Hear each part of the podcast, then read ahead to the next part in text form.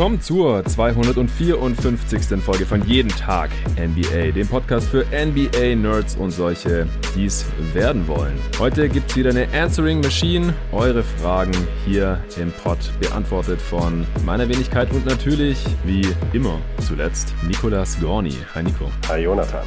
Bevor wir gleich loslegen, erstmal auch an dich die Frage, wie geht's dir? Immer noch ohne Basketball natürlich, immer noch im Lockdown, äh, auch in Essen, wo du ja sitzt, was wahrscheinlich viele Hörer jetzt noch gar nicht so auf dem Schirm hatten. Aber gestern bei Arne äh, habe ich auch so angefangen, habe ich gedacht, dann äh, kann ich das mit dir heute hier auch machen. Wir haben uns ja jetzt auch schon eine Weile nicht mehr gesehen und äh, wie verfolgst du jetzt gerade auch so die NBA?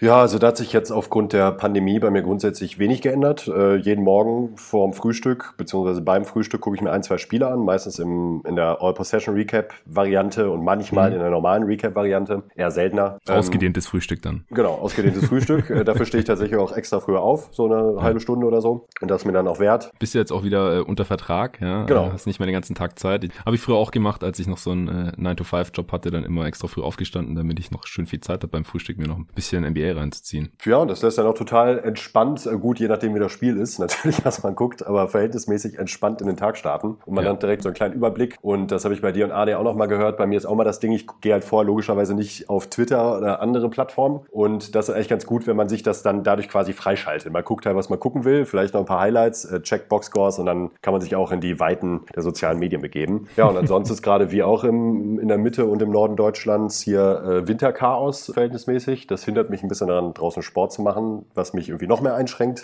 Äh, ist mhm. ja nicht so, als hätten wir schon eine äh, Pandemie seit über einem Jahr oder seit gut einem Jahr jetzt. Aber ja, ansonsten eigentlich super, denn von der NBA kriege ich aktuell deutlich, deutlich mehr mit als letztes Jahr äh, um diese Zeit, um ehrlich zu sein, weil man einfach mehr Zeit dafür hat. Ja, ja, ich frage mich auch schon äh, seit längerem, ob jetzt wohl mehr Leute gerade die NBA verfolgen als vor einem Jahr oder auch mehr Leute dann den, den Podcast hören dadurch, weil man ja nicht allzu viele Alternativen hat gerade zu tun. Also an Entertainment schon, aber halt nicht an sozialen Interaktionen, an, an Sport, an irgendwelchen anderen Sachen, wo man dann halt logischerweise keine NBA schaut dafür. Gut, es ist mal wieder Zeit für ein paar Steady Shoutouts. Also die Fragen kamen heute auch ausschließlich von den Steady Supportern. Ich habe da erst den Aufruf gestartet vorgestern schon, damit die Fragen dann halt bis spätestens gestern, Mittwoch, wir nehmen ja am Donnerstagabend auf, reingekommen sind, damit wir beide uns halt auch ordentlich auf die Fragen vorbereiten können. Wir machen wieder zehn Fragen Fragen und weil aber insgesamt irgendwie 30 Fragen oder so reingekommen sind, gibt auf jeden Fall noch einen zweiten Part und dann war es eben auch nicht nötig, noch über Twitter oder per E-Mail, habe ich auch schon zu Fragen aufgerufen, weitere Fragen einzuholen. Und das ist natürlich auch ein kleines Schmankerl für die guten Menschen, die dieses Podcast-Projekt eben auf Steady auch schon finanziell unterstützen.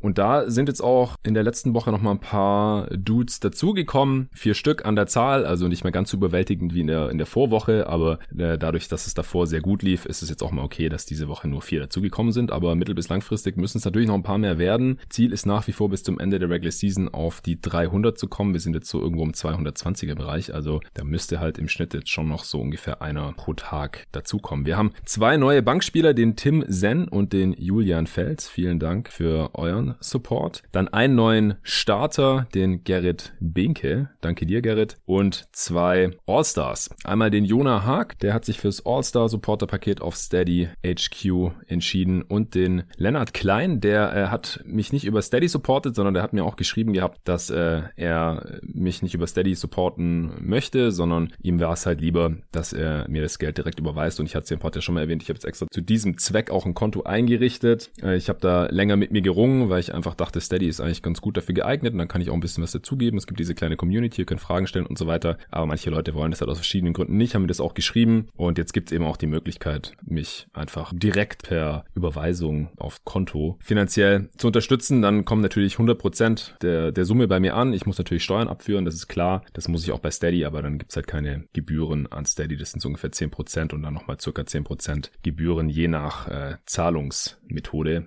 Die gehen natürlich auch noch davon ab. Also je nachdem, wie ihr das lieber machen möchtet, wenn ihr nicht über Steady supporten möchtet, dann könnt ihr mir einfach eine E-Mail schicken und äh, dann findet man da natürlich auch eine Lösung. Also vielen, vielen Dank an alle neuen Supporter, natürlich auch an alle alten Supporter und Supporterinnen, die hier schon am Start sind, die über 200, äh, denn nur ihr macht dieses Projekt langfristig möglich. Ohne euch kann ich es nicht machen, ohne mich gibt's den Pod nicht und deswegen ist es doch eine ganz schöne Symbiose und ich, die kann auch noch lange anhalten. Und äh, wenn du, lieber Hörer, mich noch nicht supportest, aber den äh, Podcast abfeierst und hier regelmäßig reinhörst und gerne möchtest, dass es den auch noch in Zukunft gibt, dann supporte doch auch auf steadyhq.com slash jeden Tag MBA. Da ist eigentlich für jedes Budget was dabei, eben Bankspieler, Starter oder All-Star-Pakete, so grob zwischen drei und zehn Euro im Monat. Wenn ihr das überhaupt, dann würde ich mich sehr freuen, dann kann ich das ja auch noch eine Weile weitermachen.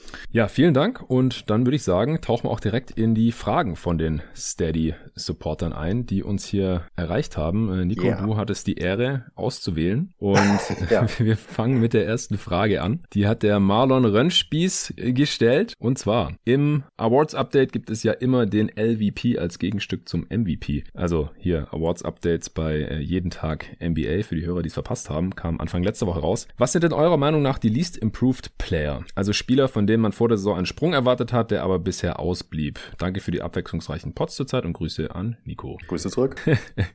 ja, äh, hau doch einfach mal deinen, deinen ersten Namen raus und vielleicht auch, wie du da jetzt vorgegangen bist. Ja, ich habe äh, mich hier tatsächlich auch auf eher prominente Namen beschränkt, die sich für mich aber auch mehr oder weniger tatsächlich aufgedrängt gedrängt haben. Und ich möchte da nicht mit dem prominentesten Namen, aber mit dem für mich klarsten Kandidaten, was diese Kategorie anbelangt, beginnen. Und zwar ist das äh, Pascal Siakam. Hm. Ähm, was Jakam habe ich, um ehrlich zu sein, schon erwartet, dass er ist ja letztes Jahr furios in die Saison gestartet. So die erste Saisonhälfte war ja wirklich richtig gut. Da äh, haben ja ein paar verlorene Serien sogar von MVP gesprochen. Das fand ich ein bisschen krass. Aber zumindest äh, war das tatsächlich zum Saisonbeginn äh, auf All-NBA-Niveau. Dann kam ja die Verletzung dazu und eben diese katastrophalen Playoffs. Und ich habe gerade aufgrund dieser Playoffs irgendwie damit gerechnet, dass er jetzt irgendwie nochmal vielleicht so einen kleinen Sprung in Richtung bester Raptor-Spieler machen kann. Und äh, das ist tatsächlich ja leider nicht passiert. Also erstmal finde ich schade, schade, dass er wieder weniger Dreier nimmt und dabei gleichzeitig auch wieder schlechter trifft. Also nimmt sowohl weniger Versuche als auch, dass ist seine Quote runtergegangen. Ähm, er ist insgesamt einfach auf einem sehr ähnlichen Niveau wie letztes Jahr. Also er hat eine ganz leicht bessere Effizienz, ein gleich fast identisches True Shooting, äh, besseres Offensivrating, 113 diese Saison, 107 letztes Jahr. Irgendwie fehlt mir da so ein bisschen das Upgrade. Das ist nämlich einfach nicht vorhanden. Also ich hatte es auch eigentlich erwartet, vor allem wenn man sich halt so seine Trajectory anschaut, weil er ja im Prinzip die letzten letzten beiden Jahre als Most Improved Player in Frage kam. Also vor zwei Jahren hat er es äh, gewonnen und letztes Jahr hätte man es ihm quasi fast nochmal geben können, nachdem Kawhi dann nach äh, LA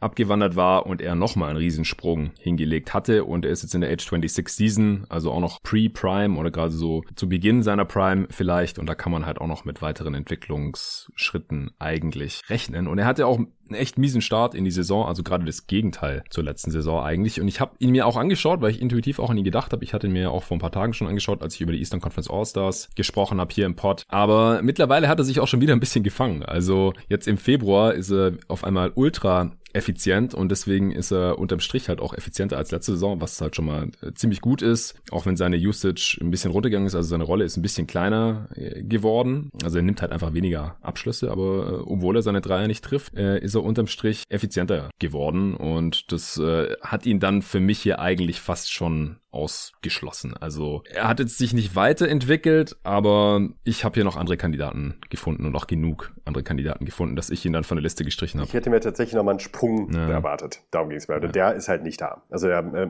scoret auch tatsächlich weniger vom, vom Volumen her. Das ja. finde ich auch ein bisschen schade. Da hätte ich mir auch zumindest ein konstant bleibendes Niveau. Also er hätte jetzt die Effizienz verbessert, wie er das gerade ja getan hat und sein Volumen gehalten von letztem Jahr. Dann okay, aber hat halt nicht. Das kann kommen noch, aber ähm, ich hätte mir da bisher ein bisschen mehr erwünscht. Ja, also er kreiert ein bisschen mehr für seine Teammates. Das äh, will ich hier nicht unterschlagen. Aber ja, also so ein richtiger Entwicklungssprung, der ist jetzt nicht zu erkennen, aber jetzt so innerhalb der Saison hat er sich zumindest mal schon gesteigert. Also im, im Dezember in den drei Spielen war er bei 19, 9 und 5 bei einem Offensivrating von 89. Dann im Januar bei 20, 8 und 4 bei einem Offensivrating von 114 und jetzt in den fünf Spielen im Februar also beim Offensivrating von 129 und legt 24 Punkte pro Spiel auf in den, in den fünf Spielen und er trifft seine Dreier auch auf einmal richtig gut in, bei der kleinen Sample Size und so. Also es geht auf jeden Fall schon mal in die richtige Richtung. Oben, ja. ja, tendiert nach oben, auf jeden. Also ich habe mir hier einige Spieler aufgeschrieben, allen voran vielleicht einen ganz prominenten äh, Case auch vor wegen der letztjährigen Playoffs ist natürlich auch gerade eine schwierige mhm. Situation mhm. im äh, Team. Ich glaube, die Miami Heat hatten so viele verschiedene Starting Lineups bisher wie kein anderes Team oder sind zumindest ganz oben mit dabei. Oh, aber Tyler Hero, der hat sich leider nicht wirklich weiterentwickelt. Der spielt zwar mehr und äh, deswegen legt auch mehr Punkte auf, 17 gegenüber 13,5, 6 Rebounds statt 4, fast 4 Assists statt 2 und so, aber er ist äh, ineffizienter als letztes Jahr als in dieser größeren Rolle. Er äh, trifft schlechter Freiwürfe, Dreier, begeht deutlich mehr Turnovers, also er ist dieser größeren Rolle einfach nicht gewachsen, ist ja auch der Starting äh, Point Guard gewesen in den meisten Spielen jetzt, also so nominell. Und das ist er einfach noch nicht. Und er hat einen relativ großen Anteil daran, dass die Offense der Miami Heat relativ mies aussieht. Aber wie gesagt, es ist jetzt keine einfache Ausgangssituation für ihn gewesen. Er ist immer noch erst äh, in der Age 21 Season, also ist im Januar jetzt 21 auch geworden. Also noch ein junger Spieler, kann natürlich auch noch in die richtige Richtung gehen, aber nach den Playoffs hatten wahrscheinlich viele jetzt schon gedacht, der legt jetzt hier eine quasi All-Star-Saison aufs Parkett oder sowas und äh, mitnichten. Also statistisch gesehen ist er schlechter als in der Rookie-Saison eigentlich. Ja, ich finde das eigentlich der perfekte Aufhänger mit nach den starken Playoffs äh, wäre nämlich mein nächster Kandidat noch Jamal Murray. Ja, ähm, auch. der hat einfach, also man kann man es eigentlich relativ einfach sagen, er ist halt einfach stagniert. Ist im Grunde ja. die gleiche Saison wie letzte. Und ich, ich gehörte zu der Gruppe, die sich nach den wirklich starken Playoffs tatsächlich erhofft hat, dass er jetzt nochmal einen kleinen Sprung macht. Und äh, das tut er halt nicht. Also er ist, hat mehr, spielt mehr Minuten sogar noch als letztes Jahr, ist ein bisschen ineffizienter und scoret trotzdem kleinen Ticken weniger. Zwar minimal, aber im Grunde ist es derselbe Output wie im letzten Jahr und das finde ich schon ein bisschen schade, muss ich sagen. Ja, normiert äh, scoret er sogar deutlich weniger als in der Vorsaison. Ja, er trifft seine Dreier schlechter, 34 Prozent. Das ist schlechteste Quote seit seiner Rookie-Saison. Er trifft seine Freiwürfe um 10 Prozent schlechter. Also auch äh, ziemlich seltsam. Äh, aber das ist mir ja schon ein bisschen gewohnt von Jamal Murray leider, dass er in den Playoffs wirklich im Monster Games raushaut und in der Regular Season ist er irgendwie immer derselbe Dude. Schon die letzten vier Saisons, so mehr oder weniger. Ja. Weswegen ich auch die vorzeitige Max-Extension damals ziemlich hart kritisiert hatte. Dann in den Playoffs sah es wieder so aus, als äh, wäre er jetzt irgendwie kommender äh, Topscorer bei den Nuggets oder halt so, ja, Primary äh, Scorer neben, neben Jokic als Primary Creator, irgendwie sowas Superstar-mäßig in die Richtung. Aber in der Regular Season bringt er das einfach nicht. Also Zeit seiner Karriere bisher nicht und auch diese nicht, leider. Nee. Kann auch noch kommen, ist erst Age 23 Season, aber least improved äh, passt er jetzt wahrscheinlich, glaube ich, auch sehr, sehr gut hier rein. D'Angelo Russell hätte ich noch gefunden. Ja. Hatte ich auch. Äh, ja, Wolves haben letztes Jahr ja nicht nur Wiggins für ihn abgegeben, der, das hatte ich hier mit Tobi auch schon mal besprochen, sich jetzt auch nicht wirklich weiterentwickelt hat, aber zumindest funktionieren die Warriors mit ihm irgendwie. Aber dann haben sie ja auch noch diesen nur Top 3 geschützten First Rounder dieses Jahr draufgelegt, die Wolves, für den Kumpel von Carl Anthony Towns. Denn äh, einen spielerischen Grund kann man dafür eigentlich nicht finden. Konnte man damals schon nicht. Ich habe den äh, Trade hier auch hart kritisiert, denn äh, D'Angelo Russell ist einfach kein kompletter Offensivspieler und auch ein mieser Defender und er spielt eine schlechtere Saison als die letzte und die war schon nicht so besonders toll. Also weder für die Wolves noch für die Warriors. Er trifft seine Dreier ein bisschen besser, aber ansonsten macht er eigentlich alles schlechter als in der letzten Saison. Ja. Und die Wolves sind natürlich richtig kacke jetzt. Natürlich ohne Towns, aber jetzt hätte er ja mal zeigen können, dass er seine Kohle irgendwie wert ist und die, das ist er halt offensichtlich einfach immer noch. Nee, ich glaube, dafür ist er einfach nicht gut genug. Nee, glaube ich auch nicht. Und ich hoffe, das hat jetzt auch mal der Letzte verstanden. Er war ja einmal All-Star. Das äh,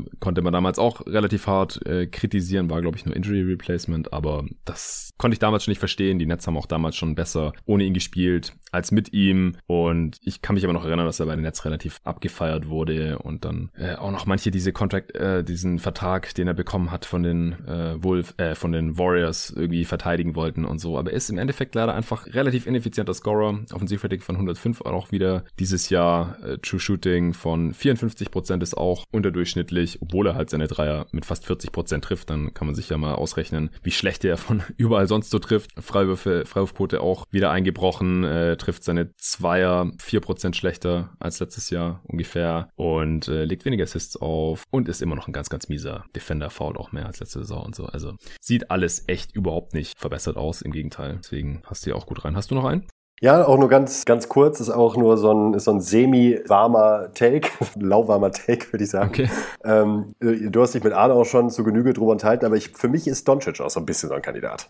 Ähm, mm. Also bei ihm geht die Formkurve ganz klar nach oben und auch noch als Disclaimer vorab, er spielt eine super Saison grundsätzlich. Also jetzt gerade im, im Vergleich zu ungefähr 90 Prozent der Liga. Aber für sein Level, also wenn ich uns, wenn ich mich auch an unseren Top 25 Player ähm, Podcast erinnere, da hast du ja, glaube ich, auf drei ja. vor der Saison. Ähm, er hat halt bisher, klar, der Trend geht nach oben, er trifft die Dreier jetzt wieder besser in den, in den letzten Spielen, da ist er ziemlich gurkig gestartet, extrem gurkig gestartet sogar. Ähm, er ist aber insgesamt immer noch ein bisschen ineffizienter als letztes Jahr und wohl auch einfach nicht richtig fit. Das wird wahrscheinlich auch das Problem sein. Nur, ähm, ich muss ganz ehrlich sagen, also das ist auch gemessen an seinem Zustand, den er hat und hatte vor der Saison, als wirklich noch blutjunger Spieler, der jetzt gerade mal sein ähm, drittes Jahr in der Liga spielt, waren die natürlich auch gewaltig hoch, die Erwartungen an ihn. Aber ich hätte mir vorstellen können und hätte es auch als realistisch erachtet, dass er der, der MVP-Kandidat wird diese, äh, diese Saison. Und das, der Zug ist eigentlich jetzt schon abgefahren. Ja, also es ist schon irgendwie ein bisschen enttäuschend. Äh, vor allem, ich war ja auch sehr, sehr angetan von, von der letzten Saison und hatte da halt auch die ja. Entwicklung dann erwartet jetzt für die kommende. Hat ihn auf Platz 3 bei meinen äh, Top 25. Genau. Aber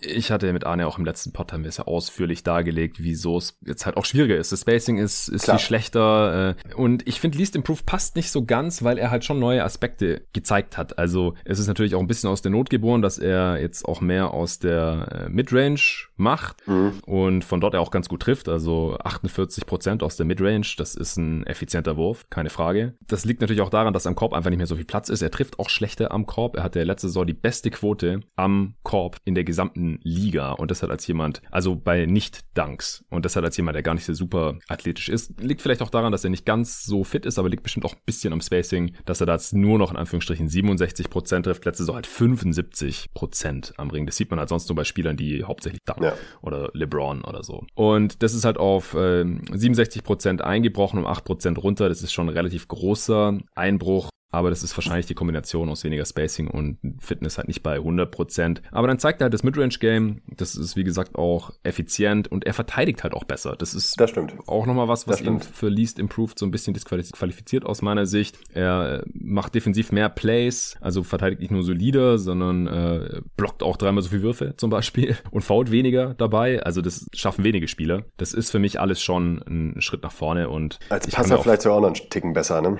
Ja, ja, das will ich alles erst dann, glaube ich, bewerten, wenn auch das ja. Team, das eigentliche Team mal mehr als 150 Possessions oder so jetzt zusammen gespielt hat. Ja, das überzeugt mich, muss ich ehrlich sagen. Also Least Improved ist, glaube ich, einfach die falsche. Ich würde einfach ja. sagen, äh, also ja, sowieso auf gigantisch hohem Niveau, das sollte klar sein, ja, das habe ich auch vorab gesagt. Ähm, aber äh, das passt dann tatsächlich nicht so ganz. Ja. Hast du jetzt noch irgendeinen Namen? Nee. Also ich habe noch ein paar Namen, aber ich mache jetzt keinen Case mehr, weil wir sollten zur nächsten Frage kommen. Ben Simmons, ja, trotz besserem Spacing, eigentlich schlechtere Saison, aber ich glaube, über den sprechen wir nachher noch bei einer anderen Frage. Dann äh, noch zwei Spieler, die jetzt aus meiner Sicht in einer besseren Situation sind als äh, letzte Saison oder die letzten Saisons und noch jung genug sind, wo man sich eine Weiterentwicklung erwarten konnte. Derek Jones Jr. in Portland und Kelly Oubre in Golden State. Über letzteren habe ich auch schon oft genug hier im Pod gesprochen und der mhm. kommt auch so langsam, aber bisher ist da auch nicht wirklich eine Weiterentwicklung zu erkennen, ehrlich gesagt. Und dann noch Cam Reddish und äh, äh wie heißt der Wendell Carter Jr., über die ich auch gestern mit Arne zusammen im Pod ausführlich gesprochen habe, die wir da auch kritisiert haben und die Games analysiert haben und so, die haben sich leider auch nicht weiterentwickelt. Überhaupt nicht. Also im Gegenteil.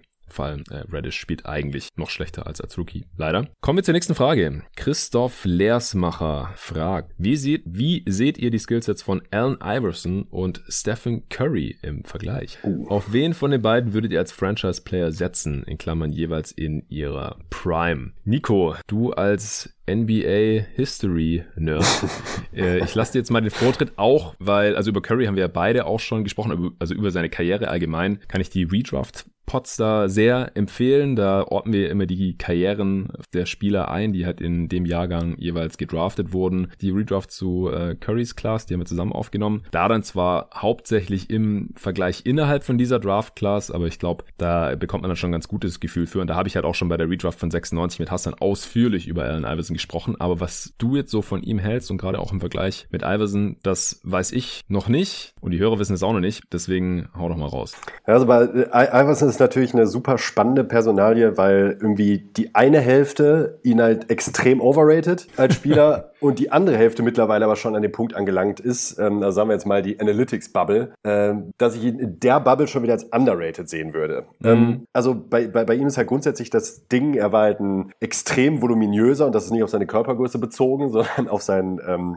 auf seinen Spielstil ein Scorer äh, und zwar äh, in extrem Ausmaß, wie man das auch seitdem in dieser Form eigentlich nicht mehr gesehen hat von einem Spieler mit diesen körperlichen Attributen. Hat in einer ganz anderen Zeit Ja, und vor Dingen. Isaiah Thomas ging so ein bisschen in die Richtung. Also Thomas, ja, Da aber gab es den Vergleich manchmal. nicht ganz das Volumen, aber klar, vom Spielertyp ist das, vom Spielertyp ist das sehr ähnlich. Ähm, aber er war halt natürlich, was halt auch daran lag, dass er zeitlebens seiner Karriere, bis er dann später nach Denver kam, neben ähm, Carmelo Anthony, halt auch eigentlich immer die Hauptlast in der Offense tragen musste und halt im Gegensatz zu heute und auch im Gegensatz zu Curry halt eben nicht Spacing Deluxe um sich herum gehabt hat, sondern Spieler wie Eric Snow und Mutombo in der Starting Five neben ihm standen. Und ähm, ja, das war halt äh, deutlich schwieriger für ihn dann da zu scoren und zum Korb zu kommen. Natürlich erst recht, weil sich die gegnerische Defense komplett auf ihn einstellen konnte. Ähm, da könnte man jetzt noch weiter ausholen. Ich würde es einfach mal runterbrechen auf ein guter Volume Scorer, der nie so richtig effizient war, gemessen an seiner Rolle, aber einen extrem hohen Output hatte. Ähm, Im Vergleich zu Curry, den muss man sich eigentlich nicht wirklich stellen, denn Curry ist eigentlich in sämtlichen Belangen besser als Allen Iverson. Äh, Curry hat seine Karriere durch beendet, das ist klar.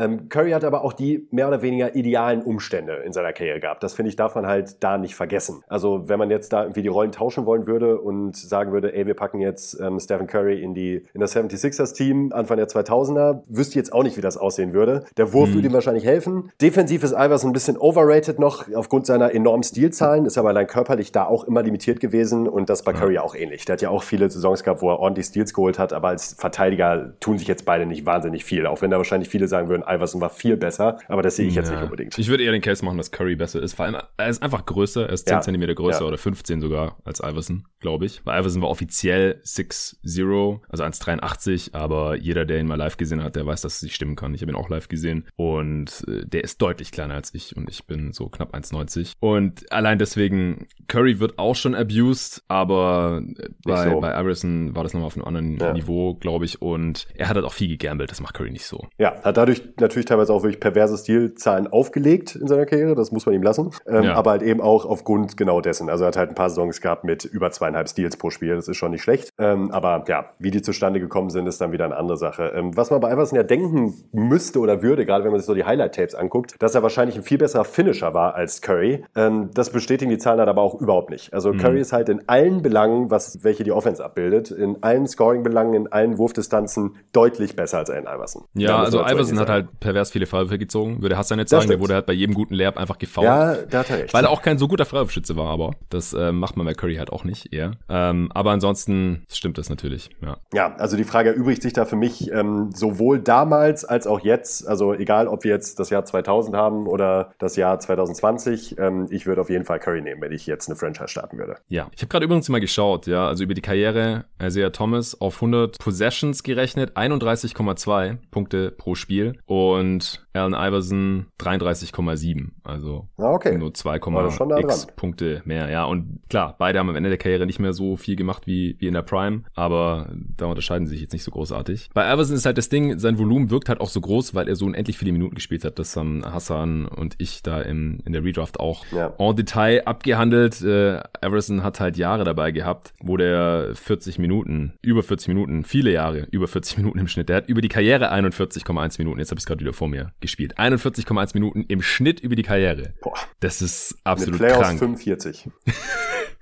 Deswegen sind die per 36, was ja auch manchmal zum Vergleich genommen wird, Ja. äh, wenn man es pro Minute den Output macht, sieht halt schon sehr viel durchschnittlicher aus. Also da macht er in Anführungsstrichen nur noch 23 per 36 und also der Thomas auch. Und, Ja. und dann Ja, per okay. 100 Possessions, wo man dann, wo dann halt quasi die Pace noch rausgerechnet ist oder angeglichen ist. Damals war die Liga halt langsamer als äh, jetzt in der Zeit, als Isaiah Thomas oder auch Curry natürlich jetzt spielen. Äh, da hat Iverson dann wieder ein bisschen mehr. Ja, also Curry ist, ist der bessere Spieler Ja, einfach. also, also das lässt sich, glaube ich, nicht wegdiskutieren. Der kann einfach mehr als Iverson konnte. Und er ist halt auch der viel unkompliziertere Charakter. Der lässt sich ja in jedes Team integ- integrieren, also spielerisch und vom Charakter her. Und das kann man halt von Iverson leider überhaupt nicht behaupten. Das, denke ich, wird niemand bestreiten. Ja, entweder in Und Memphis noch in Detroit auf der Bank Ja. funktioniert. Ähm, der hat ja noch mal so eine Six-Man-Rolle anpeilen können. Denver Ja. mit äh, Mello, da, da sah es ganz gut aus. Stimmt. Aber Er funktioniert der Aufbau nicht. Das kommt auch noch dazu. Das Also, ist halt das Ding. Iverson Ja. hat halt eigentlich den Ball in der Hand gebraucht und bei Curry Curry ist es nicht so äh, integraler Bestandteil seines Spiels. Also ob der den Ball in der Hand hat oder nicht, er hat halt einen riesen Impact aufs Game. Und in dem Zusammenhang ist es dann halt auch kein Zufall, meiner Meinung nach, dass Curry drei Titel hat und Iverson null. Also für die Karriere,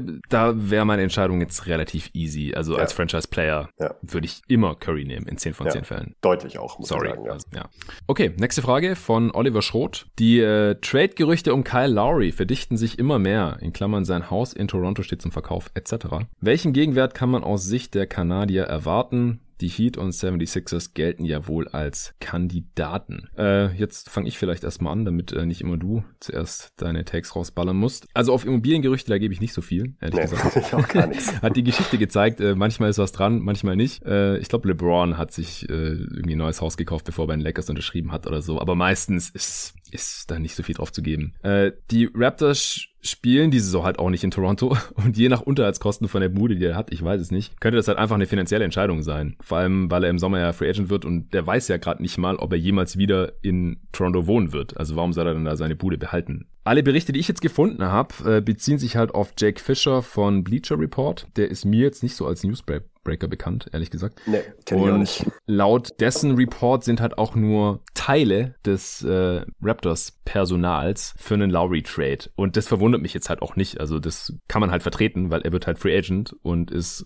relativ viel älter als die restlichen Leistungsträger da in Toronto. Da kann man sich halt schon überlegen, wollen wir den nicht wegtraden, bevor der dann im Sommer als Free Agent geht, wie Gasol und Ibaka. Äh, aber der Track Record von den Raptors sieht halt anders aus. Ibaka und Gasol wurden nicht weggetradet und Lowry ist ja noch ein viel verdienterer Raptors-Spieler als die beiden. Und Vielleicht sogar der verdienteste der Franchise-Geschichte.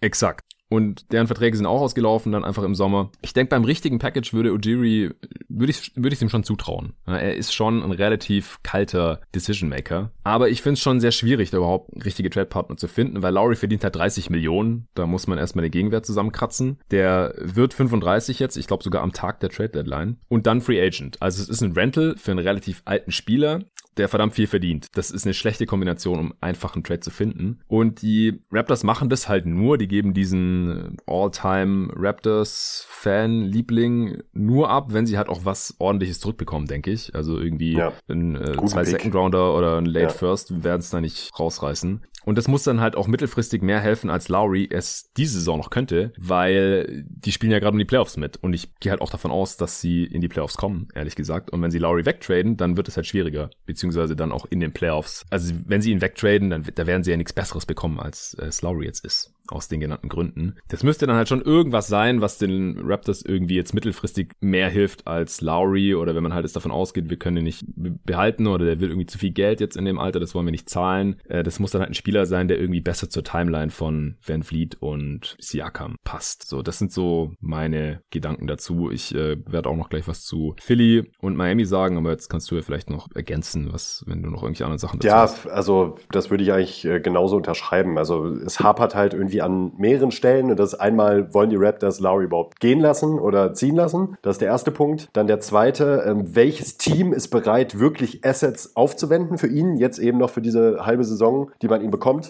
Ähm, wo ich halt eben auch die Heat und die Sixers kritisch sehe, muss ich ganz ehrlich sagen. Ähm, ja, und an der dritten Stelle, äh, was gibt es überhaupt für Assets? Also haben dann potenzielle Kandidaten überhaupt die Form von Assets, die man aufbringen müsste, um Ujiri einen Trade schmackhaft zu machen? Und da sind für mich einfach zu viele Fragezeichen sprechen, als dass ich glauben würde, dass das funktioniert. Das wurde ja auch mal von den, die Clippers wurden ja auch zwischendurch mal kolportiert und das ja. sehe ich halt zum Beispiel auch überhaupt nicht als Szenario, weil wen sollen die abgeben? Ähm, es, würde, es würde funktionieren mit Beverly und Williams und Subac und äh, Carbon Gerli. Ja gut, aber... Das würde gehen. Also wenn man das halt davon ausgeht, äh, Lou Williams Rolle ist irgendwie kleiner und wenn Lowry da ist, dann braucht man den nicht mehr unbedingt. Ja. Dann kann man die drei Spieler, also George, Kawhi und Lowry ja so staggern, dass halt immer einer von den dreien drauf ist oder zwei davon sogar. Und dann braucht man kein Lou Williams mehr als Bench, Playmaker und Scorer. Beverly ist eh gerade verletzt und irgendwie in Trade-Gerüchten. Ich verstehe nicht so ganz warum, weil eigentlich nee. passt er ja ganz gut rein, finde ich, ins Team. Ja, aber er ist halt schon auch verletzt, ne? Also jetzt nicht nur jetzt, sondern das war letztes Jahr auch das Problem. Ja, aber eigentlich tradest du ja dann Spieler nicht,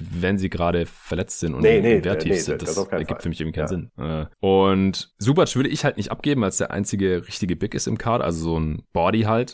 Wenn man dann in den Finals gegen Embiid spielt oder so, wenn man das dann die ganze Zeit Ibaka gegen ihn stellen? Ich weiß nicht. Zum Beispiel, ja, dann können halt so 20, 25 Minuten von Subac schon wertvoll sein. Oder, ja, letzte Saison ähm, hat dann halt auch zu viel Harrell gegen Jokic gespielt. Ich hätte da gerne mehr Subac gegen Jokic gesehen in den Playoffs. Dafür könnte man ihn brauchen gegen die Nuggets, gegen die Jazz, gegen Gobert und so. Ich fände nicht gut, wenn man hier so big gegen small tradet. Klar, ja. es wäre ein, wär ein Upgrade in der Spitze, aber die Clippers sind halt auch gut, weil sie ein ziemlich tiefes Team sind und sehr variabel. Die haben eigentlich keine richtige Lücke im Kader, finde ich. Ich verstehe nicht, wieso die überhaupt jetzt den Trade machen sollten, ehrlich gesagt, Nö, so wie es gerade läuft. sehe ich auch nicht. Also, Solange man nicht sagt, Beverly läuft. ist irgendwie out for season oder sowas oder ja. wird in den Playoffs nicht bei 100% sein, das wissen ja. wir jetzt natürlich nicht. Der hat ja immer wieder Knieprobleme und so, aber das sehe ich nicht so ganz. Also auf Carbangeli ist dann geschissen, aber naja. Und Philly könnte ich mir halt schon eher vorstellen, wenn die Raptors halt Tobias Harris nehmen würden. Ja, aber will man den jetzt abgeben? Ja, für Lowry würde ich den auf jeden Fall abgeben. Ja, ich würde ihn auch abgeben, aber wollen die Sixers also, das? Ja, also sie werden ja wohl verstanden haben, dass selbst beim aktuellen, bei der aktuellen Leistung von Harris und er ist so borderline All-Star-mäßig unterwegs, hatte ich hier im All-Star Eastern Conference Pod auch als Kandidat auf jeden Fall, aber er ist überbezahlt. Ich glaube, das ist auch klar. Letztes Jahr war in den Playoffs eine Katastrophe und ein Spieler wie Lowry ja. brauchen sie da halt sehr viel dringender in den Playoffs, finde ich. Und, und Lowry müsste ist auch so ein Presti-Spieler eigentlich.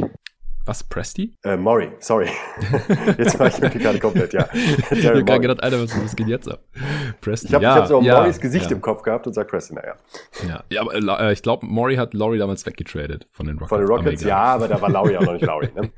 da war Laurie noch nicht Laurie, ja, ist richtig. Ähm, nee, genau, also es ist halt nur ein Rental, ja, und deswegen ist halt so ein eher schlechter Vertrag wie Harris dann irgendwie noch was, was ich mir vorstellen kann und dann halt eine Destination wie die Raptors, die jetzt bei den Free Agents normalerweise nicht so hoch im Kurs stehen, dass die dann halt sagen, ja, der ist überbezahlt, aber der passt halt so vom Alter her ganz gut zu Van Vliet und Siakam und spielt eigentlich auf einer Position, die immer gebraucht ist und der muss bei uns nicht der Superstar sein dann mhm. äh, nehmen wir den jetzt halt, bevor wir dann Lowry gegen gar nichts verlieren oder so. Das, das war halt so, als ich mir Philly angeschaut habe, weil die 30 Millionen, die kannst du sonst nur noch mit Simmons ausgleichen und das ja, sehe ich halt auch nee. nicht. Also für einen Lowry Rental nee. gibst du Simmons natürlich nicht ab, da müsste dann noch irgendwas anderes von den Raptors mitkommen, da müsste man den Trade halt irgendwie ausweiten, aber das, ja, weiß ich nicht. Und Miami, die haben halt einen Haufen große Deals, weil äh, sie ja äh, Dragic und Leonard und so alle da relativ fürstlich entlohnt haben. Natürlich mit Team-Options dann fürs, fürs zweite Jahr. Äh, da müssten die Spieler dann zustimmen, aber ich kann mir halt vorstellen, dass da so ein Wink-Wink-Agreement gibt, so hey, wir bezahlen euch ein bisschen mehr und auch mit Team-Option fürs nächste Jahr, aber wenn wir euch gegen Star traden können, hat Riley wahrscheinlich gesagt, dann äh, mhm. wäre es cool, wenn ihr jetzt unterschreibt, wenn ihr dann dann halt auch zustimmt und uns hier keine Steine in den Weg legt, wenn wir für einen, für einen Star traden können. Lowry ist jetzt nicht der Superstar und wie gesagt, ist, ist ein Rental, aber wenn die Heat jetzt halt hier mal wieder all in gehen wollen, auch wenn es nur für diese Saison ist und vor allem auch in der Regular Season, da können sie jetzt halt einen Lowry auch echt noch brauchen. Die brauchen jetzt eigentlich einen Boost, damit sie die Playoffs noch angreifen können. Ja.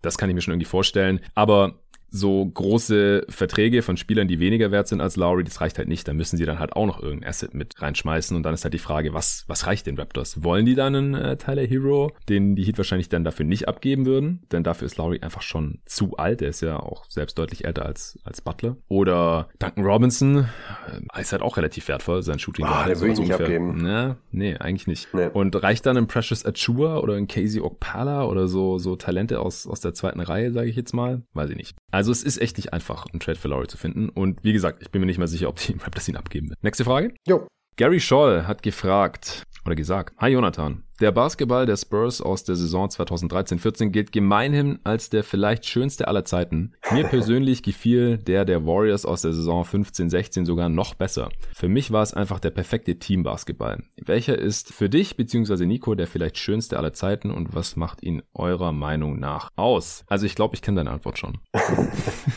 ja, die liegt dann auf der Hand. Er hat es ja selber schon gesagt. Ja. Also ähm, deshalb würde ich es auch mal anders aufrollen. Also das ist tatsächlich auch mein Empfinden. Das ist für mich der schönste Basketball, den ich persönlich und live mitbekommen habe. Ähm, anderen äh, Kandidaten wär für mich, wären für mich noch die äh, spät 80er Celtics, also 86, 87. Da habe ich auch einige Spiele uh. von gesehen von diesem Team und das geht auch ein bisschen in die Richtung. Da kommt dann wieder ähm, der NBA-Historiker.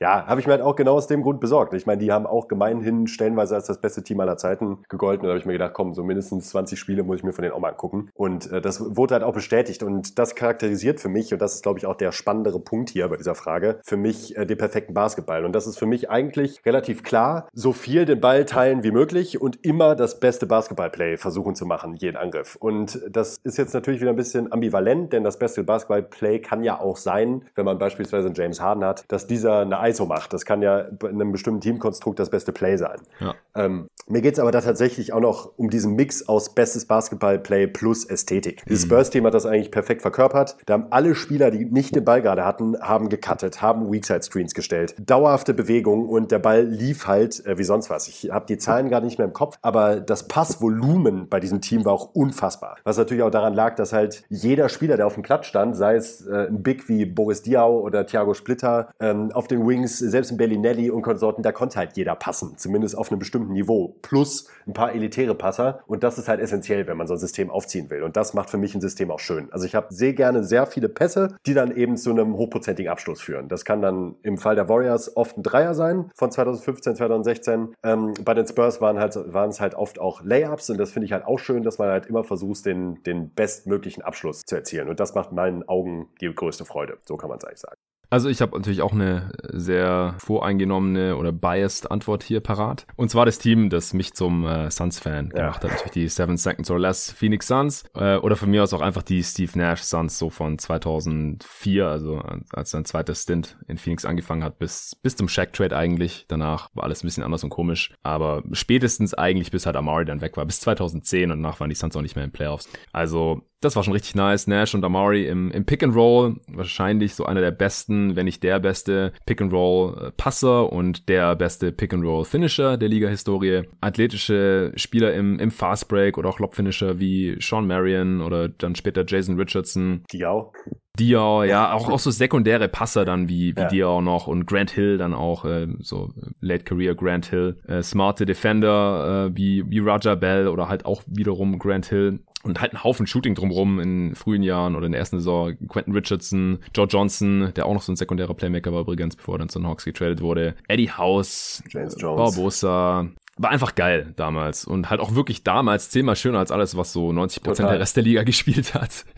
Also das äh, hat mich damals äh, total in, in den Bann gezogen und natürlich ist dann auch so ein bisschen nostalgische Verklärung mit dabei, aber das war für mich der schönste Basketball bisher. Und ich muss auch sagen, die, die aktuellen Phoenix Suns, so die Fellas oder die Bubble Suns, die, die lassen den Ball auch extrem viel laufen. Also die haben letztes Total. Jahr, glaube ich, auch die Liga in Assists per Game oder Assistrate oder Pässen pro Spiel angeführt oder waren da überall in den Top 3. Das sieht man auch einfach, wenn man die Spielen sieht. Da liegt wirklich ein Fokus auf, auf Passing und äh, viele Screens und Rescreens und Stagger Screens. Es ist einfach Team-Basketball und äh, wenn das dann halt auch noch von Erfolg gekrönt ist, wie äh, letzte Nacht übrigens auch. Also ich bin auch noch total hyped von, von dem Sieg der. Suns gegen die Milwaukee Bucks. Alter, war das geil. Spiel, ja. Ja, richtig nice. Also schöner Comeback-Win auch. Äh, Booker, Heldentaten, erstes geiles Spiel von Booker und Chris Paul zusammen. Äh, hat man die Saison auch noch gar nicht. Also die aktuellen Suns, die gehen auch schon wieder in eine sehr, sehr schöne Richtung. Ich kann das voll nachvollziehen. Also ich habe ja auch ein Fable für die Fellas jetzt sowieso aktuell, aber hatte ich halt eben auch früher, trotz den Spurs, auch für die Suns. Damals, ich habe äh, zwei Stoudemire-Poster bei mir im Zimmer hängen gehabt und äh, ein Phoenix-T-Shirt ja auch Oh. gehabt. Das habe ich dir, glaube ich, schon mal im Geheimen erzählt,